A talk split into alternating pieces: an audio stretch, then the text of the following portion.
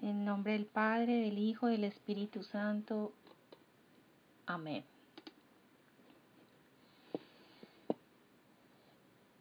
Me fundo en ti, Jesús, y en tu voluntad. Ven, Jesús, a pensar en mi mente, a mirar en mis ojos, a respirar en mis respiros, a escuchar en mis oídos, a hablar en mi boca, a circular en mi sangre, a moverte en mis movimientos, a palpitar en mi corazón, a amar y a perdonar en mí, a orar en mis manos y a caminar en mis pies.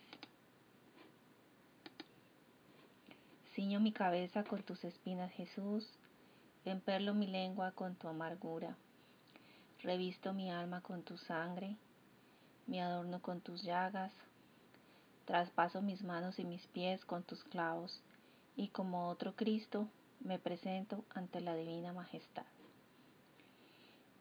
Bueno, hermanos, en esta noche vamos a meditar la hora de la pasión eh, en la cual Jesús está ante Pilatos y luego eh, va a Herodes.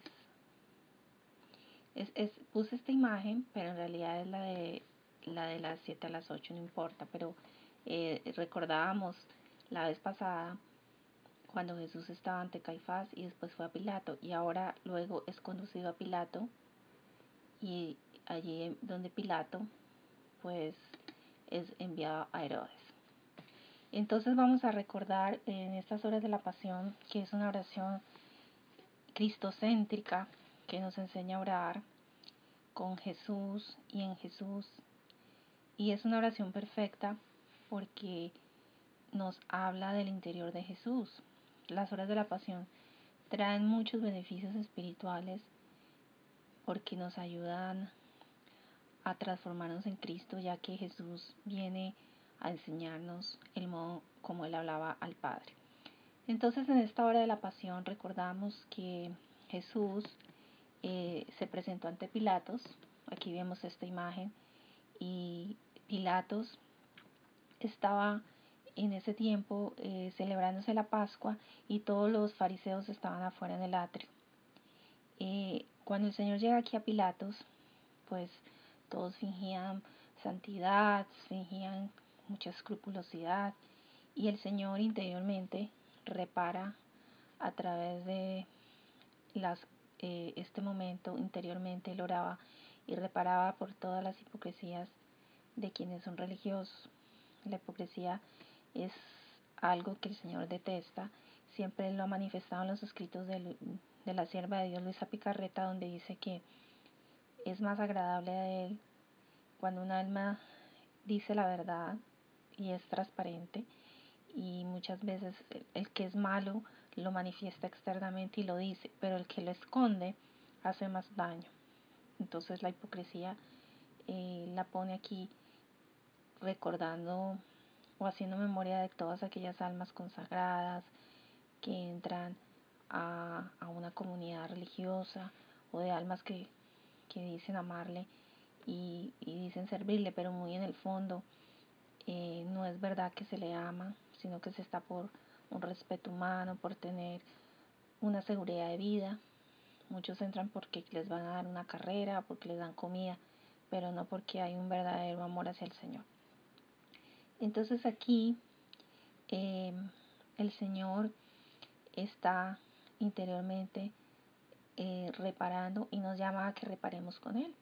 Cada vez que nosotros vayamos a, recordar este momento, pues hagámoslo nuestro y junto con el Señor eh, pidámosle perdón por todas las veces en que nosotros también hemos caído quizás en ese fariseísmo y nos dejamos llevar por las cosas externas, perdemos nuestra actitud interior de hacer todo por amor a Dios con la recta intención de solo agradarle. Eh, cuando el Señor estaba eh, frente a este eh, Pilatos, pues Pilatos le hizo unas preguntas, como vemos aquí. él quería saber si realmente Jesús era digno de, de acusaciones, porque todos los fariseos y los de Sanedrín apuntaban a que el Señor tenía eh, muchas culpas y que por lo tanto debía ser juzgado. Pero este hombre, eh, a pesar de que era pagano, eh, no, no se sintió insatisfecho por esas acusaciones y aparte llamó a Jesús y le preguntó, ¿eres tú el rey de los judíos? Y Jesús le respondió, mi reino no es de este mundo, de lo contrario, millones, miles de legiones de ángeles me defenderían. Aquí eh, Pilatos eh, escuchó esa voz de Jesús tan suave y se conmovió. Y es cuando él le pregunta, ¿cómo tú eres rey? Le hizo la pregunta al Señor y él le respondió, yo lo soy, como tú dices, y he venido al mundo para enseñar la verdad. Esa fue una frase eh, bastante hermosa y fuerte. La vemos acá en esta imagen de nuevo. La vamos a leer. Que está tomada del Evangelio de San Marcos, capítulo 15, versículos del 1 al 5. Llevaron atado a Jesús y se lo entregaron a Pilatos, y éste le preguntó, ¿Eres tú el rey de los judíos? Jesús le contestó, tú lo dices. Como los jefes de los sacerdotes no dejaban de acusarle, Pilatos le preguntó otra vez, ¿no respondes nada? Mira cómo te están acusando. Pero Jesús no contestó. Así que Pilatos se quedó sin saber qué pensar. Lo bello de este pasaje, que en el cual pues el Señor toda su vida es un misterio que nos da enseñanza y cuando uno lee las horas de la pasión y lee también el Evangelio, nosotros estamos aprendiendo muchas cosas del Señor. Y aquí, eh, pues cuando Él da esa respuesta, hay varias cosas que quiero empezar a puntualizar y vamos a entrar en materia. El título de la charla de hoy es ¿Qué es la verdad? y se centra mucho en esta hora de la pasión. Vamos a, a meditar algunos capítulos de los escritos de Luisa, donde el Señor profundiza más acerca de esta hora de la pasión. Aquí eh, cuando el Señor le responde a Pilatos, pues inmediatamente los judíos, pues él dice que no encontraba ninguna culpa sobre él. Y los judíos se pusieron furiosos y lo empezaron a acusar de muchas cosas. ¿Y cuál fue la actitud del Señor? Callaba. Esa era siempre la actitud de Jesús ante Pilatos y ante las acusaciones de los fariseos, el silencio un silencio operante, un silencio en el cual él estaba interiormente orando y reparando. ¿Y que reparaba aquí el Señor? Específicamente, reparaba todas las injusticias de los jueces cuando se hallan ante los poderosos de la tierra y ruega por todos los oprimidos. Aquí en esta foto vemos y eso es una realidad eh, que se está dando. Eh, todo esto de los grupos de los ISIS o en muchos países, en México, hay mucha violencia y también los malos gobiernos. Hay niños eh, que están abandonados, que quieren cruzar la frontera a los Estados Unidos y los papás se quedan en sus países, ellos quedan aquí atrapados. Eh, otros que por el hambre, como en Venezuela, tienen que huir, irse quizás a Colombia, pasar trochas porque no tienen comida. Y todo esto por culpa de los malos gobiernos, por culpa de, las personas que tienen poder y que no lo saben ejercer porque les interesa solo el dinero. Entonces, muchas veces esas leyes inicuas, por ejemplo aquí en, en todo esto del, del ISIS, pues ellos tienen sus propias leyes y para ellos matar es para Dios. Entonces aquí vemos una imagen con cristianos a los cuales degollan y que ahora yo les comparto cuando estaba buscando imágenes así de Lisis encontré unas cosas horribles, puros descabezados hasta niños y ponen esas fotos en el internet que de verdad que me impresioné mucho y todo eso por el Señor lo está reparando por tantas injusticias que se están dando en el mundo entero con tantas leyes que atropellan la vida, atropellan y no defienden a los niños, con la ley del género, que quieren destruir la familia, quieren destruir el rol de lo que es un hombre y es una mujer.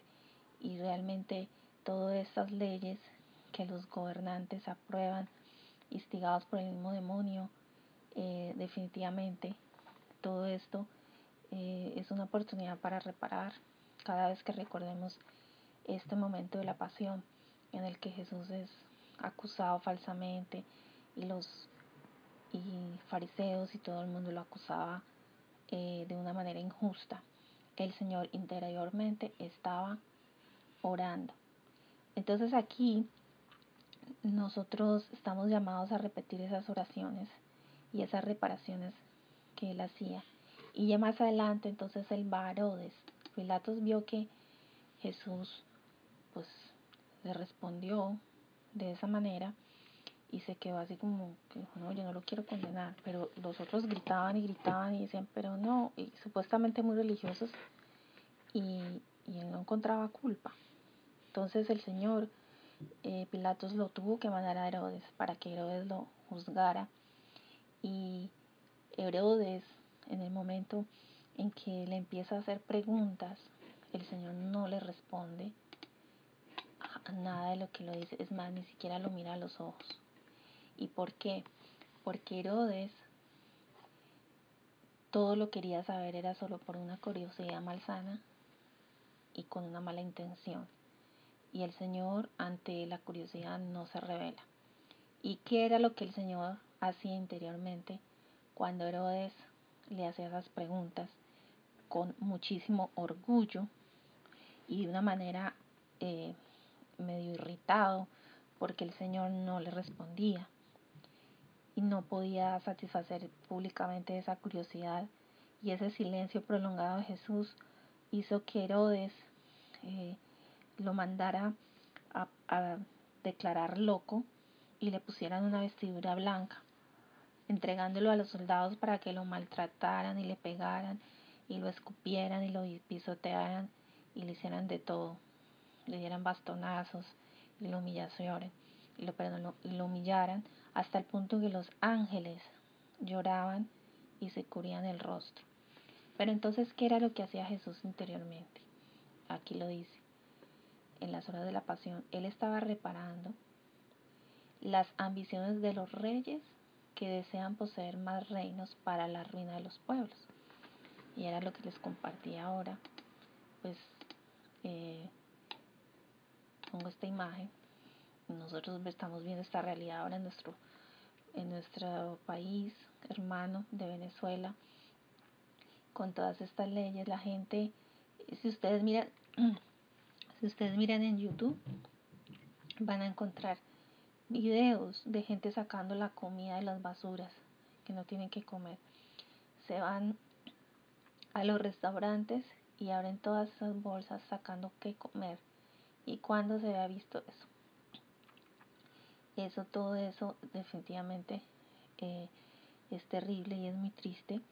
Y el Señor pues repara todas esas injusticias, como dice acá, de reyes que simplemente quieren tener dinero y quieren y que por el petróleo que les entre más dinero no les importa dejar morir de hambre al pueblo, además de que provocan que se destruyan ciudades, que la que la gente eh, pierda por la falta de alimentos, por incluso eh, hasta se ataca sus creencias, se destruyen sus templos en, muchas partes de Europa, de, eh, en Francia, hace poco en plena misa sacaron a un sacerdote en misa las autoridades porque iban a demoler la iglesia.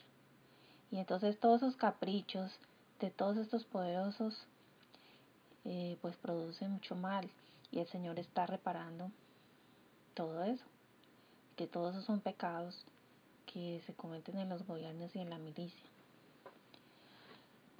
Mm, bueno, entonces mm, hay una, esta imagen que vemos acá.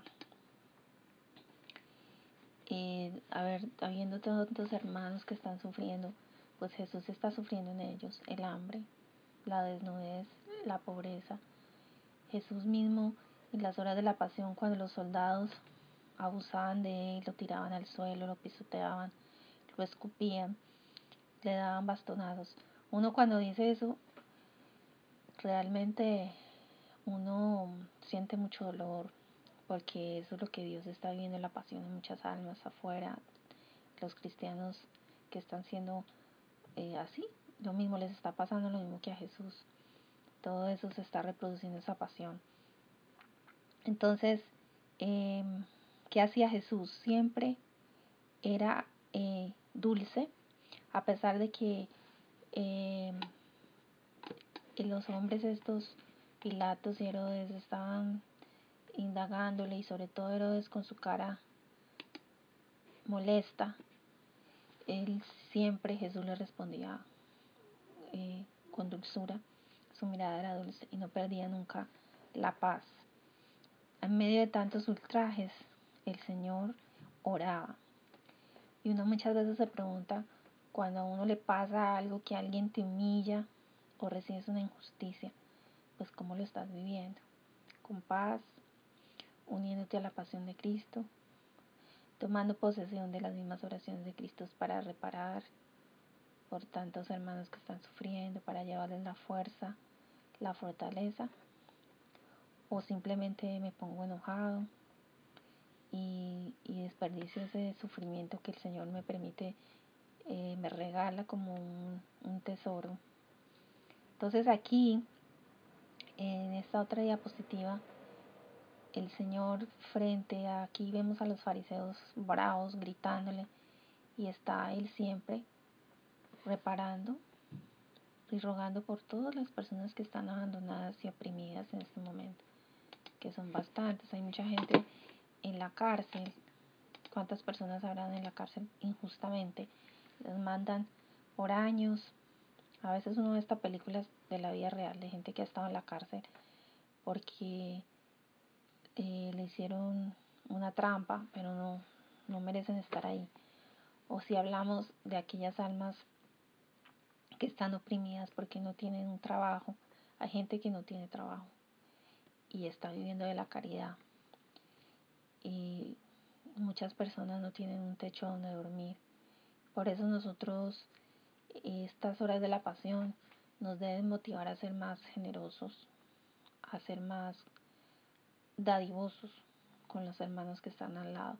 La divina voluntad no es solamente saber mucho y leer mucho ay, sí, qué bonita estar en la pasión. Esto me debe llevar a mí a ejercitar la caridad con el prójimo, sabiendo que todo lo que yo le haga al prójimo se lo hago a Jesús, porque Jesús es Jesús está en mi hermano, en mi papá, en mi mamá, en mi hijo, en el que está al lado y todas las personas Jesús vive y ahora si alguien tú es cercano que necesita una ayuda, dásela, si tienes comida, dale comida. O sea, nunca neguemos un favor a nadie si lo podemos hacer.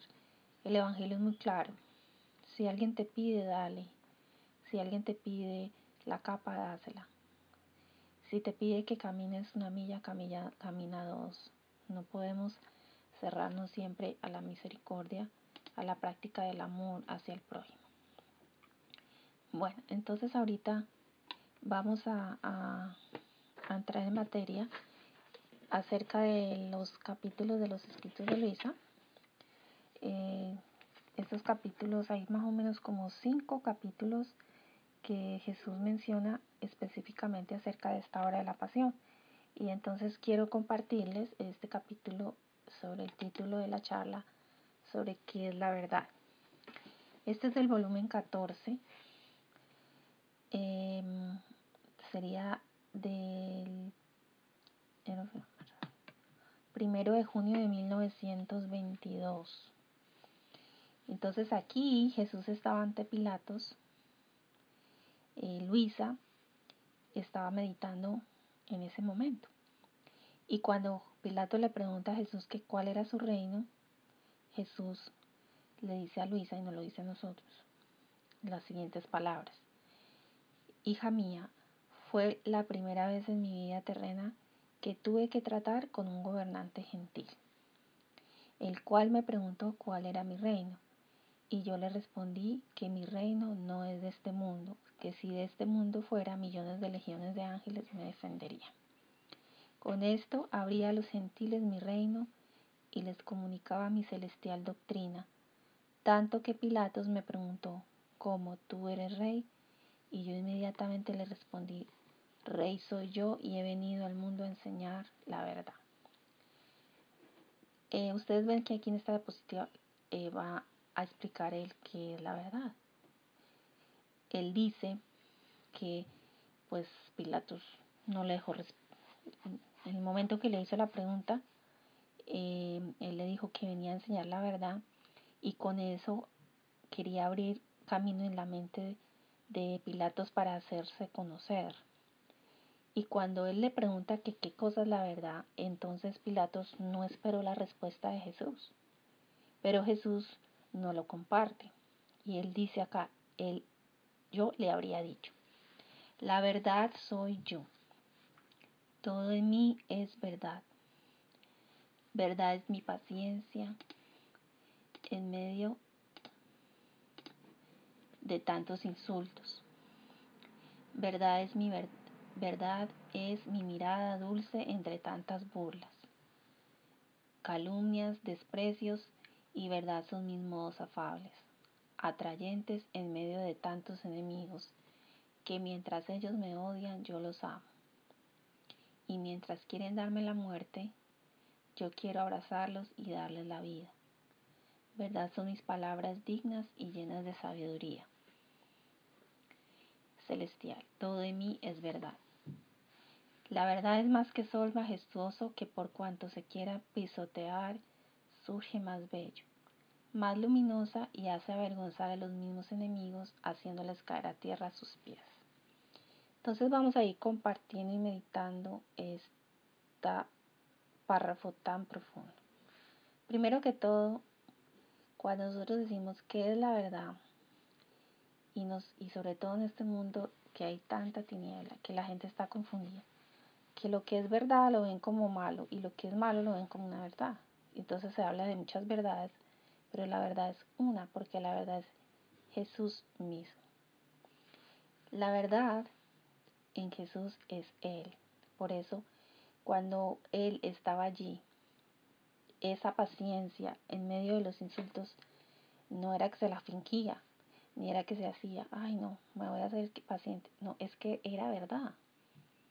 Era algo, era la fuente de la paciencia que brotaba en él, porque él era la paciencia misma. Todas sus virtudes estaban en él en plenitud. Y además, aparte de que todas las calumnias y las burlas que cometían contra él, él los estaba mirando con dulzura. Y respondía con afabilidad y con esa ternura y atracción en medio de todos los que lo odiaban. Aparte que ellos querían matarlo y Dios y Jesús quería era abrazarlos y darles la vida. Entonces todo lo que hay en Jesús es verdad, todo. Y la verdad es un sol majestuoso que nadie puede acabar. Entonces, hermanos, esto es muy grande y muy bello. ¿Por qué? Porque cuando nosotros comemos a Jesús en la Eucaristía y cuando comemos su palabra en las escrituras y pues en esta grandeza de la divina voluntad de estos escritos, nos estamos alimentando de la verdad. Y por lo tanto este reflejo de Jesús de que todas sus miradas en medio de las burlas y de las calumnias eran dulces, nos debe llevar a nosotros nos, nos debe llevar a nosotros a, a confrontarnos y decir, oiga, ¿cómo es mi paciencia en medio de los insultos o de las humillaciones? ¿Soy paciente o más bien sale dentro de mí una impaciencia? Más bien respondo gritando o respondo con una mala palabra. ¿Cuál es mi pasión predominante? Cuando alguien no me cae bien o una persona me mira mal, mm, te leas con tu esposo, con la vecina, con el amigo, te hizo una mala cara, ¿cómo respondes? ¿Quieres abrazar a esa persona interiormente? ¿Quieres voltear a mirarla con una mirada dulce y tierna? ¿O por el contrario también le devuelves, eh, le devuelves lo mismo, diente por diente, ojo por ojo? Entonces, de verdad que este vivir en la divina voluntad nos debe llevar a nosotros a ser verdad, a ser verdad en la verdad. Que nosotros también es un modo de evaluarnos también como un termómetro de cuánto estamos comiendo la verdad. Si yo como la verdad y me alimento de Jesús y de la Eucaristía y hago oración y medito los escritos, definitivamente Toda mi vida debe salir a través de mis palabras verdad, mis miradas verdad, y en medio de las cervecerías responder amando. Pero si por el tanto me estoy alimentando de telenovelas, de todas las noticias que están dando en el mundo y me estoy alimentando de basura, pues eso es lo que voy a dar. Porque donde está tu tesoro, allí está tu corazón. ¿Qué pasó? Pilatos cuando le pregunta a Jesús en esta imagen, él le preguntó, él le preguntó con ánimo sincero y Jesús le respondió inmediatamente. En cambio, cuando Herodes le preguntó, él no le respondió. ¿Por qué? Porque resulta que cuando nosotros queremos saber la verdad, de verdad, con sinceridad, para conocer esa verdad y practicarla y vivirla, el Señor se nos revela. El Señor Dice aquí, cada vez que el alma pregunta con sinceridad las cosas, yo me revelo más allá de lo que se quiere. En cambio, a quien se quiere saberlas con maldad y por curiosidad, yo me escondo.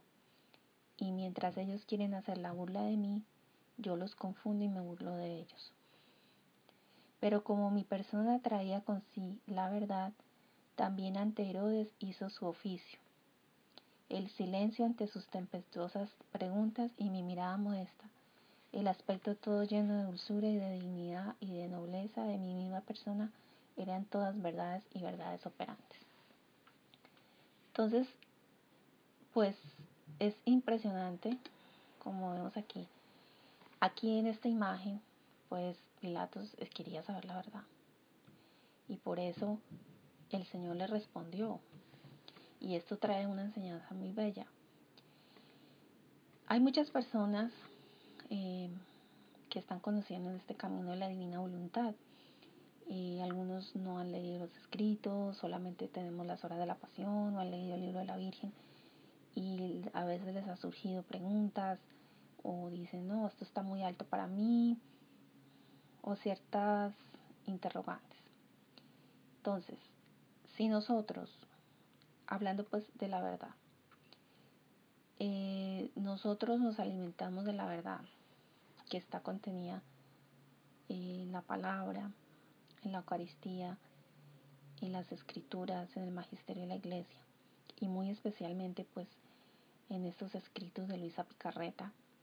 El Señor se nos va, nos va, Él mismo nos va a enseñar a través del Espíritu Santo el camino más eh, que más desea Jesús para nosotros entrar en este reino de la divina voluntad es el conocimiento, conocimiento de la verdad.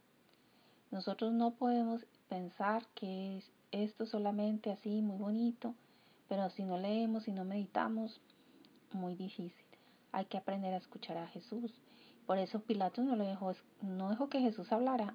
Y Jesús aquí se desahogó con nosotros y dijo, no, es que yo le hubiera respondido todo eso, pero no me dio, no me dio espacio. Y sin embargo, eh, existen dos modos de un conocimiento. Uno puede tener un conocimiento intelectual de la divina voluntad, solo por curiosidad, tener todos los volúmenes, ah, sí, yo escucho muchas charlas, eh, leo todo, voy a todos los talleres, pero realmente es un conocimiento que no baja al corazón y a veces creemos que sabemos mucho porque tenemos en el Internet todo, pero al mismo tiempo no hay nada. ¿Por qué? Porque no ha bajado esa verdad al corazón y no se ha meditado y no se ha rumiado y no se ha hecho sangre. Entonces, una invitación de esta hora de la pasión en el que Jesús nos dice que es la verdad, que es Jesús y que Él quiere que lo comamos y ser transformados en la verdad, una invitación es pongámonos a leer los escritos, pongámonos a hacer las horas de la pasión. Es verdad que ahorita eh, por el Facebook, por el WhatsApp, por el Internet, eh, todos estos son medios muy buenos de evangelización que ayudan muchísimo. Pero la verdad es que es muy importante que nosotros nos dediquemos a leer los escritos de Luisa, a meditarlos en silencio y silenciarnos. Hay que tener un silencio interior para que estas verdades puedan penetrar en nuestro corazón.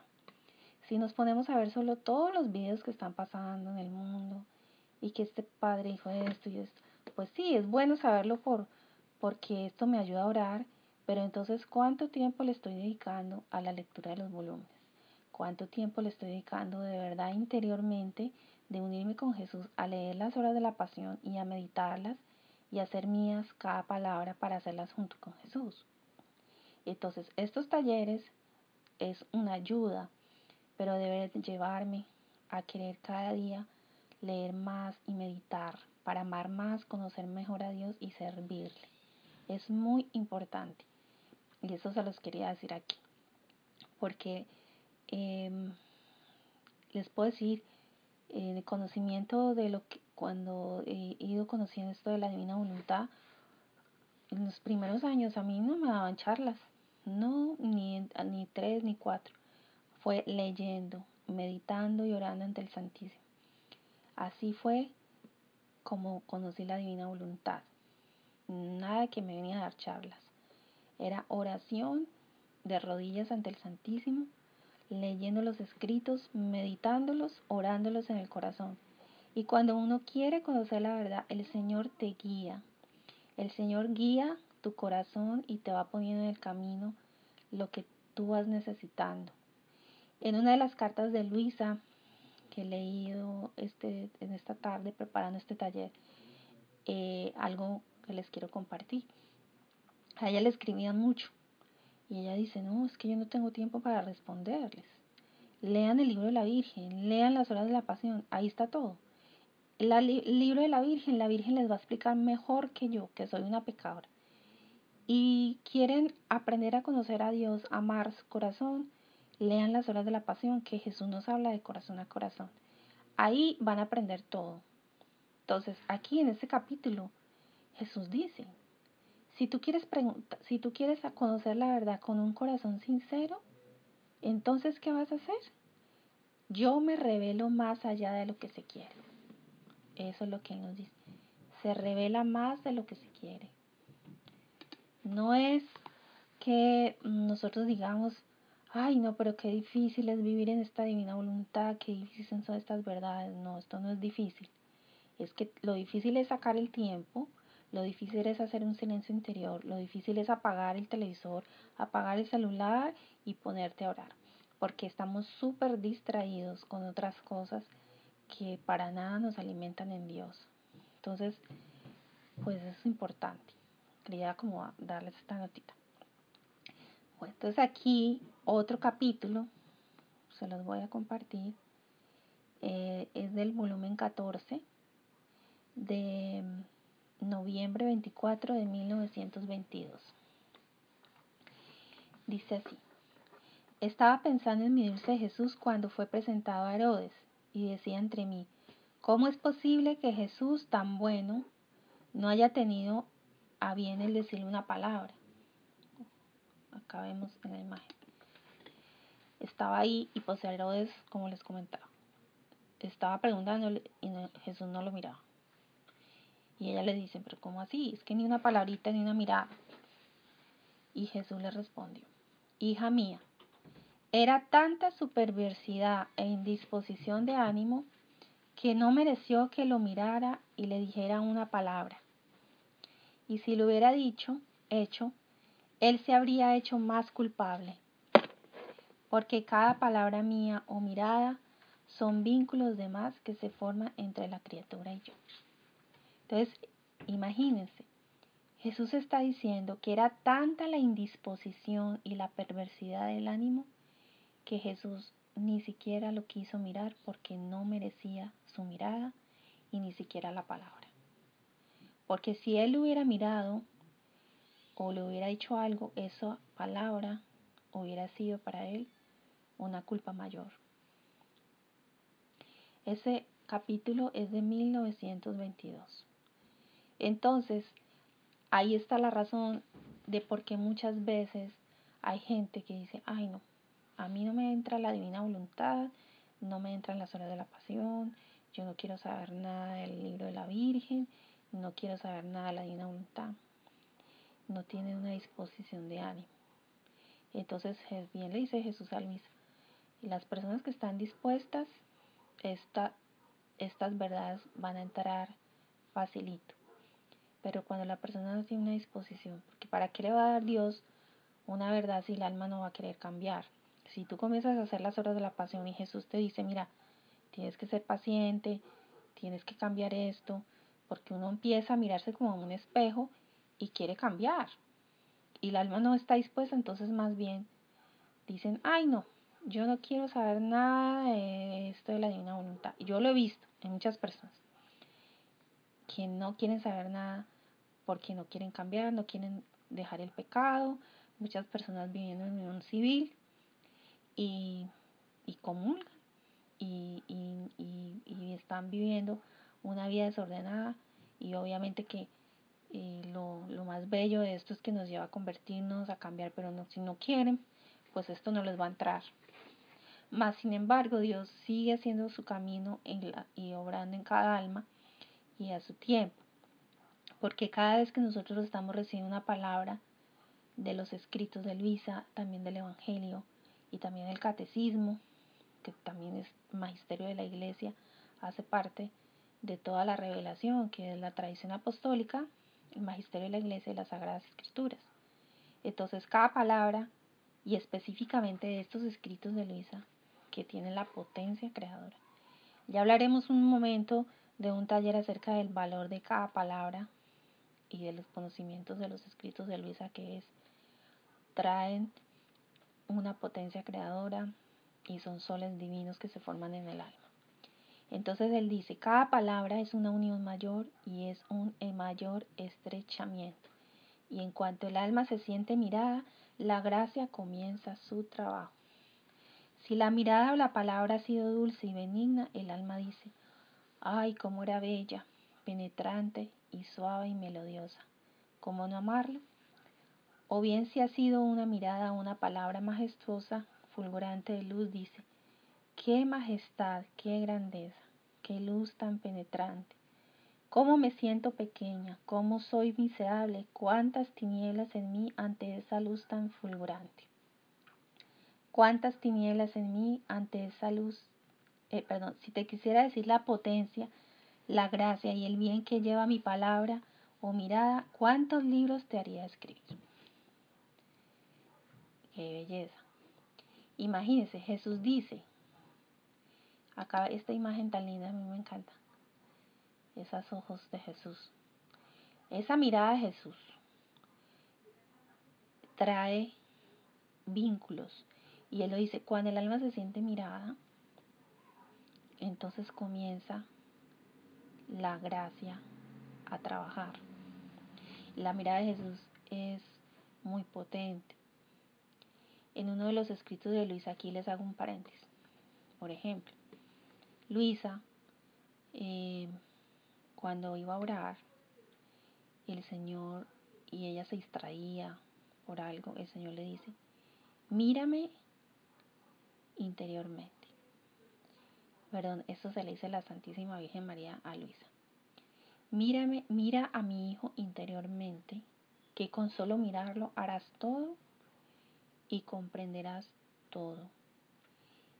Esta es la sabiduría del alma humilde, que con solo mirarlo hace todo. Y es tanta la fuerza de su mirada que ni siquiera las fuerzas diabólicas pueden hacer nada contra esta alma.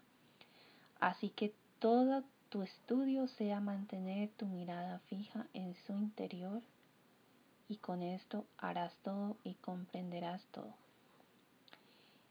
Este capítulo me encanta que me lo sé memoria porque de verdad que ayuda mucho en momentos de sequedad, en momentos difíciles, en momentos de turbación o de momentos eh, difíciles en la vida. Cuando nosotros no podamos orar o estemos pasando cualquier dificultad, es muy sencillo. Entra en tu interior y míralo a los ojos. No importa que no le digas nada ni sepas decirle nada a Jesús, solo míralo en tu interior. Y con solo mirarlo harás todo y comprenderás todo. Eso tiene mucha potencia. Y aquí, ¿cómo será de fuerte la mirada de Jesús que eh, no pudo mirar a Herodes? Porque lo dice, es que cada mirada mía, una sola mirada de Jesús, hermanos, trae la potencia creadora. Una sola mirada de Jesús le dice a Luisa, ¿cuántos libros yo haría escribir? La mirada de Jesús, la mirada de Jesús es el cielo. Mirar a Jesús es mirar a la Trinidad, es entrar dentro de su divinidad. En la mirada está todo todo, todo, todo. Es un misterio de amor y pidámosle al Señor que nos le dé la gracia de poder penetrar en su mirada, de mirarlo a Él y de tener nuestra mirada interior solo en Dios. Esto nos ayudará a nosotros rectificar todas nuestras acciones para hacerlas para Él, con Él y en Él. De hecho, una vez Luisa estaba haciendo unos trabajos y ella se le olvidó llamar a Jesús, invitarlo, hacer todo con ella y le salió muy bonito lo que estaba haciendo, ella tejía y el Señor la regañó y le dijo, mira Luisa, eso que tú hiciste no me agrada porque lo hiciste sin mí. La hora externa te salió muy linda, pero no estaba yo ahí. entonces ella le dijo, ay, y él le dijo, yo te voy a enseñar una oración que te va a ayudar a mantenerte siempre humilde. Esto que les comparto es del volumen 1 y yo me aprendí esa oración, siempre, siempre la hacía. Dice, hoy, él le dice que con esa oración uno va a mantenerse en su nada y la humildad. Y entonces le dice, siempre que tú comiences a hacer una acción, dime, Jesús, dame la gracia de hacer bien lo que solo por ti quiero comenzar continuar y terminar. No quiero ser más esclava de las criaturas. Y él decía, y cada vez que tú hagas esa oración, que tú me invoques al inicio de cada acción que tú comiences a hacer, entonces esa acción la harás junto conmigo, conmigo y para mí, y tendrá un valor divino. Por eso él le dice, invócame en cada acción que hagas, cada acción.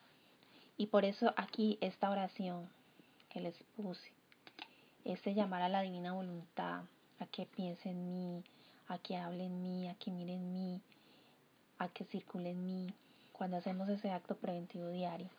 Pero no solamente en ese acto preventivo de cuando nos levantamos, sino mantener el acto continuo, el acto de estar en todo durante el día, llamándolo y y manteniendo esa atención interior en mirándolo a Él, estaremos perpetuando esa oración continua. Entonces, hermanos, estamos llamados a, a mantener esa unión con Dios. Dios quiere que nosotros escuchemos sus verdades. Él no, él no quiere que nosotros seamos como esos Herodes que, que solamente buscan la curiosidad y saber mucho, pero al final no saben nada, sino que quiere que penetremos en las verdades para hacerlas vida, para que se hagan sangre. Bueno, ahora les comparto otro capítulo bellísimo que es del volumen 15 de 1923 y es del 5 de julio Aquí también estaba Luisa viendo cómo los judíos acusaban a Jesús ante Pilatos. Y ella estaba viendo cómo Jesús lo estaban interrogando. Entonces, eh, Jesús dice así, todo en mi vida es un misterio profundo y son enseñanzas sublimes. O sea, todo esto de la pasión nos habla a nosotros de unas enseñanzas tan altas que de verdad que estamos llamados a penetrarlas con la meditación, con la oración. Esto no es un conocimiento intelectual de sabérmelo de memoria y ya. Debe llevarme a penetrar y a mirarme ante esas verdades como a un espejo para yo poder imitar a Jesús y hacerlo vida. Pero Jesús dice, pero era tanta la soberbia de los judíos que además fingían una santidad y además se creían que eran rectos y concienzudos, que ellos pensaban que con solo presentar a Jesús ante Pilatos pues ya le tenía que creer, sin tener que interrogarlo. Pero Jesús dice, pero este juez gentil, que a pesar de que no conocía nada de Dios, lo interrogó.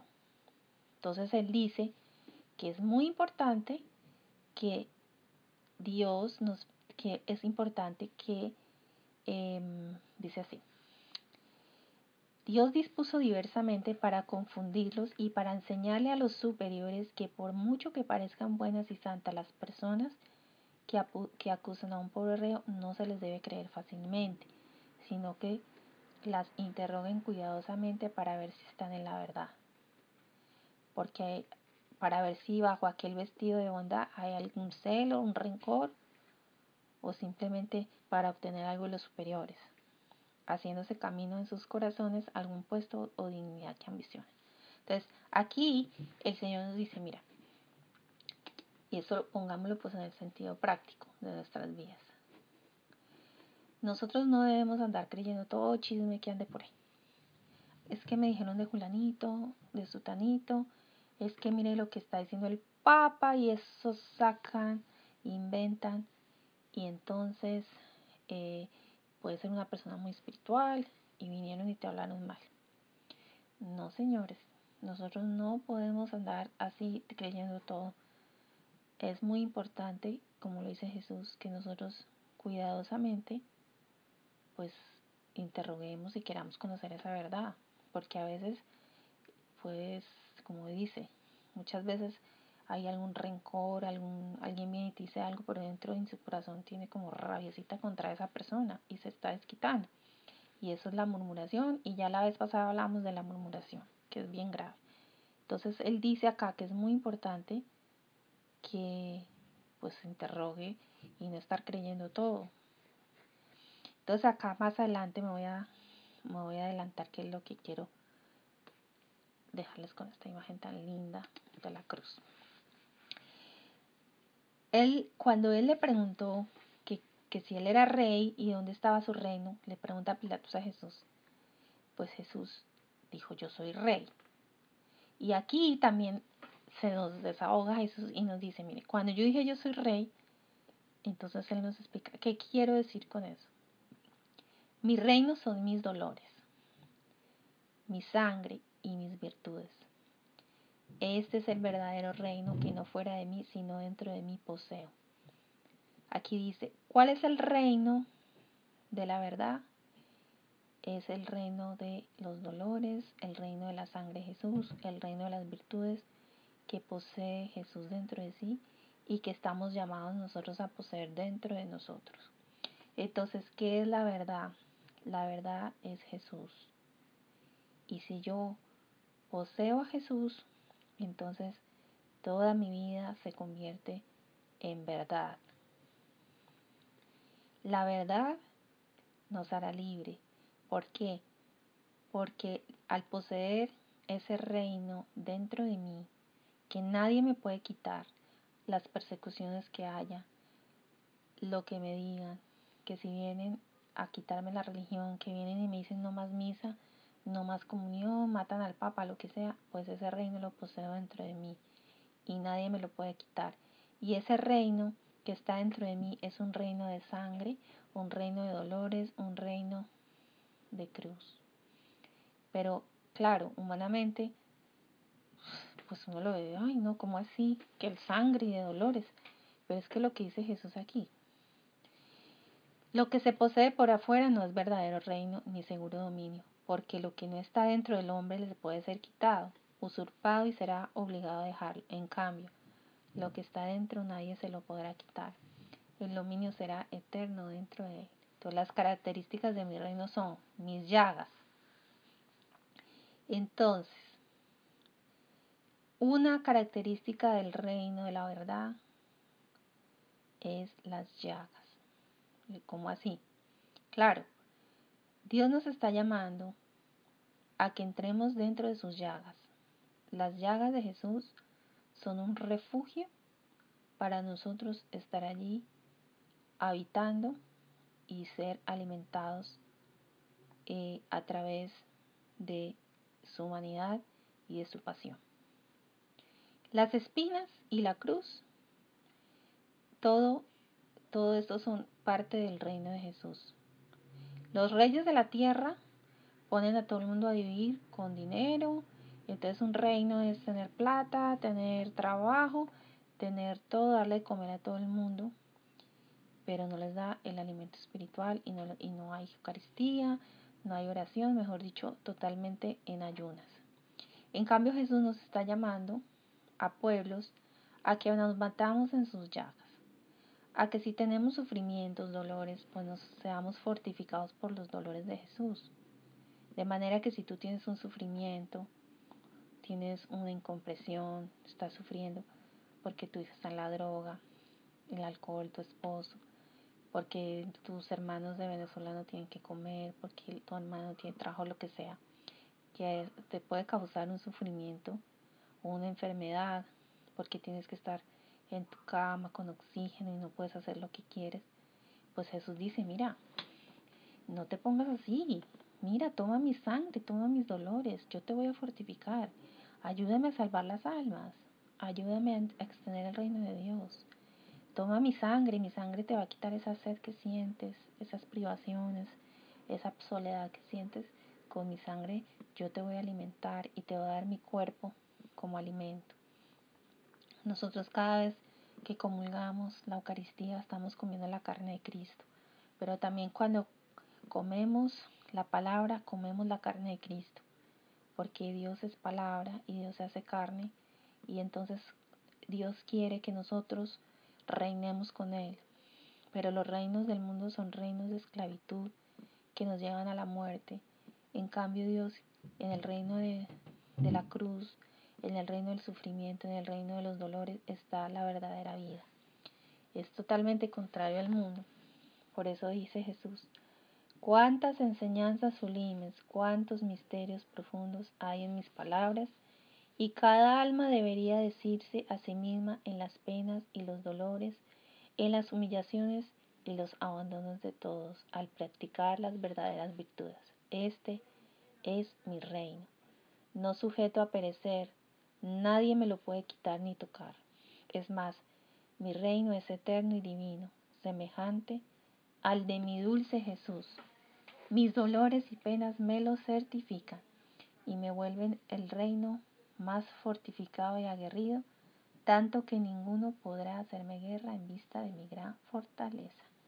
Este es mi reino de paz que deberían ambicionar todos mis hijos.